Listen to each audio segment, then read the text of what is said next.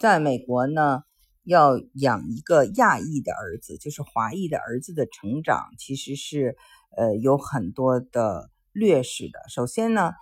整个的这个美国的社会哈文化，包括好莱坞对亚裔男性的矮化是非常严重的。那么我们看到呢，这个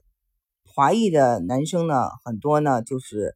就是变得非常的，要么是一很内向，然后就是将来呢可能做一个工程师，或者做一个嗯就是牙医呀，或者就是做一个嗯自己呃老老实实也不太说话，很内向的一个工作，成为这个美国社会的一个就是嗯一一颗砖，对吧？然后呢，嗯，就是为这个资本主义添砖加瓦，然后。还有一种呢，就是他有在这种被歧视的情况下的成长中，他有很多的愤怒，他可能就参加了一些帮派，然后误入歧途。嗯，我们还看到，可能就是有的人他为了呃，就是进入美国主流社会，嗯，然后所谓主流社会就是为了跟白人或其他族裔交朋友，他可能会完全放弃自己的文化。或者甚至是歧视自己的文化。那很多年前吧，就是八十年代的时候，我就听呃我的一些这个很早来美国的这个移民的亲戚们讲说，在呃 L A 那一带就有很多的嗯中国的小孩，那时候不一定是就是我们中国大陆的，可能是台湾的小孩，然后他们就开着非常好的车，然后呢就是载着这些。嗯，白人的小孩玩然后希望跟他们交朋友，就给人当车夫，就是又提供车，又提供那个，就是当司机吧。嗯，这个听着呢，其实心里头也也挺不舒服的。你你不希望你的小孩就是最后是这样的一种交友方式嘛？然后呢，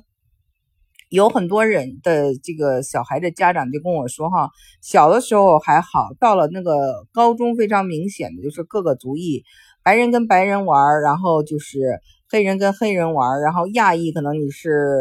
呃越南人，可能是中国人，可能是朝鲜人，有可能是韩国人，可能是呃日本人，可能是这个就是菲律宾人，大家呢又又又又一起玩，然后印度人可能又又有一个团体，就是这样是以完全以文化和种族相分开的这种，所以呢，就是好像。冲破这个种族文化，嗯，是一件非常难的事情。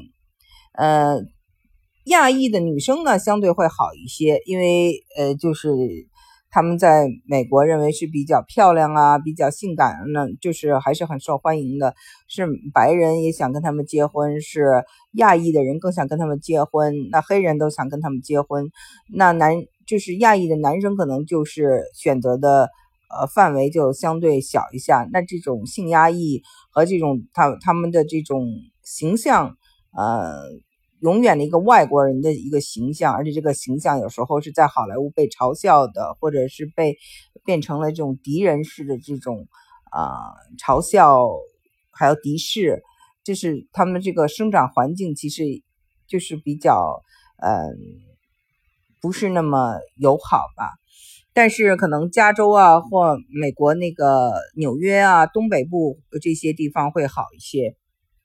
但是呢，就是呃，我们看到有同样有一个回潮，就是说到美国来留学的中国女性，呃，在我们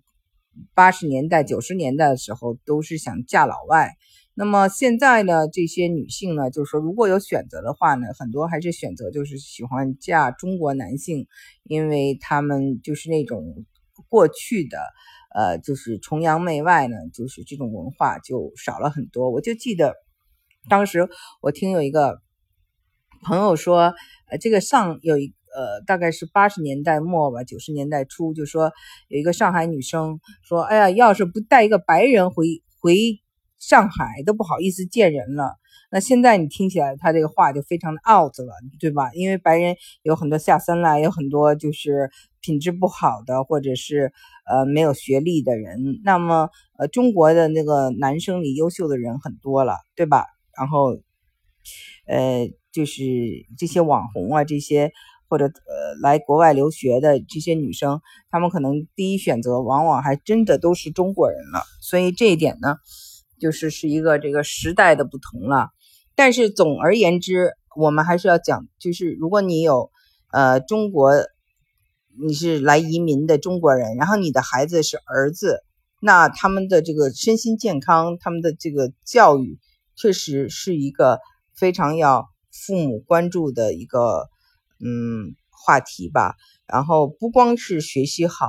他有没有礼貌。他会不会做人？然后他有没有自信心？他是不是能把他的个性释放出来？都不是一件容易的事情。